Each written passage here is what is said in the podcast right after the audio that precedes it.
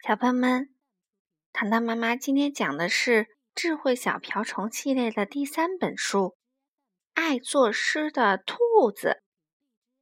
这本书非常有意思，我们一起来听听吧。爱作诗的兔子坐在草地上，和家人们在一起。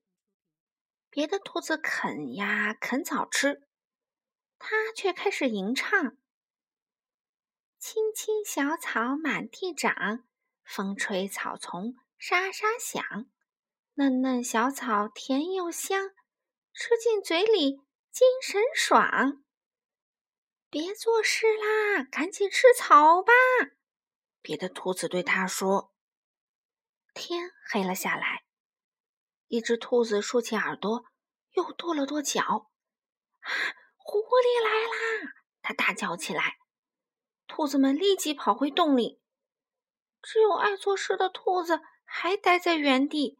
他闭上眼睛，为狐狸做了一首诗：“可怕的狐狸，红棕色的狐狸，你让我们兔子不寒而栗。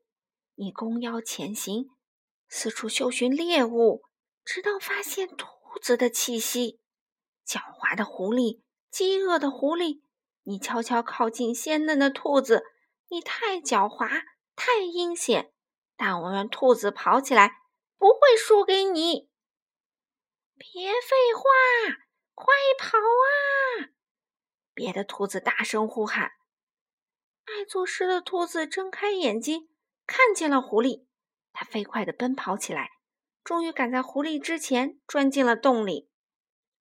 夜深了，疲倦的兔子们。一个挨着一个躺在洞里睡觉，只有爱作诗的兔子还坐在地上为伙伴们唱起一首歌：“睡吧，睡吧，可爱的兔子，闭上眼睛，依偎在一起，静静的听我唱首摇篮曲。睡吧，睡吧，可爱的兔子。”做个美梦吧，可爱的兔子，梦见青青的草地，晴朗的日子，卷心菜、花椰菜到处都是。做个美梦吧，可爱的兔子。嗯，别唱啦，快睡觉。别的兔子对他说：“爱做事的兔子有点难过，有点孤独，在兔子们的鼾声中。”他难以入睡。唉，这些家伙只会哼哼唧唧，我可得出去透透气。他自言自语，然后开始挖地道。他挖了一条长长的地道，为了保持干劲儿，他还做了一首挖土的小诗：挖呀挖，快快挖；刨呀刨，扒呀扒。他沿着地道一会儿上一会儿下，转过一个弯，遇到一条蚯蚓。爱作诗的兔子停下来，又做了一首诗：神奇的蚯蚓，栖身土壤深处，你为什么扭动、盘绕又弯曲？你从哪里来？要到哪里去？你这么干净，有没有保洁术？你忽而长又细。忽而短又粗，玩的是什么变形魔术？还有个问题让我很迷糊：你怎么能吃下那么多泥土？可是蚯蚓什么也没说，它没有耳朵，根本听不见兔子做的诗。又转过一个弯，爱作诗的兔子遇到一只鼹鼠。鼹鼠眼睛很小，有耳朵。也许喜欢诗歌吧，蹲坐在后腿上。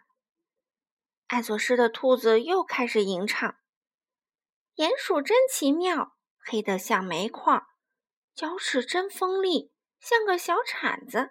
尖尖的小鼻子到处嗅东西，虽然看不见，但是没关系，你能听得见，而且很仔细。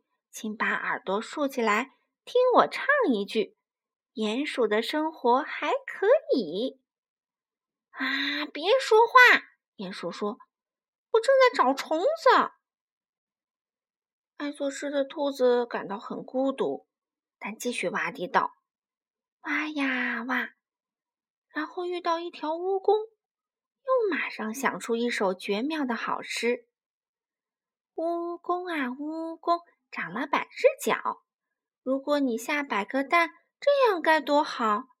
小蜈蚣如果像爸妈，也长百只脚，请你算一算，一共有多少只脚？小蜈蚣长呀长，终于长大了。如果每条小蜈蚣也下百个蛋，又孵出许许多多的蜈蚣宝宝。如果蜈蚣宝宝像爸妈，也长百只脚，请你算一算，一共多少只脚？啊！闭嘴！蜈蚣说：“我最讨厌算数。”爱做事的兔子更加难过。更加孤独，还觉得有点饿。地道通向地面，他从土里钻了出来，发现自己在一个山坡上，地上的青草被露水打湿了，味道很不错。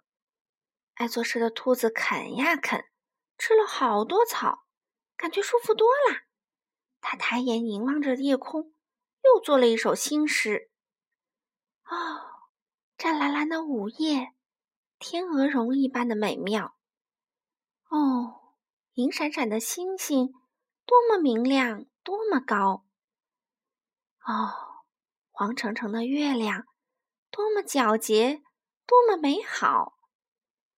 月光洒满树木、草地和……嗯，和和……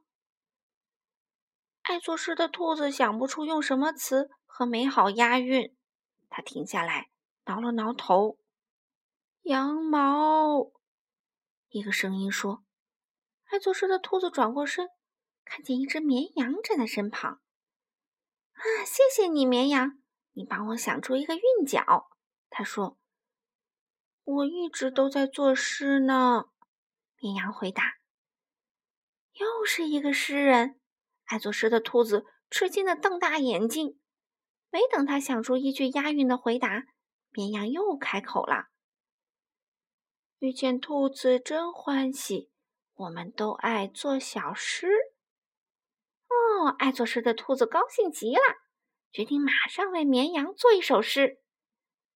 绵羊诗意又聪明，站立的山坡真是陡，羊角真漂亮，羊毛好温柔，就像白雪绕山峰。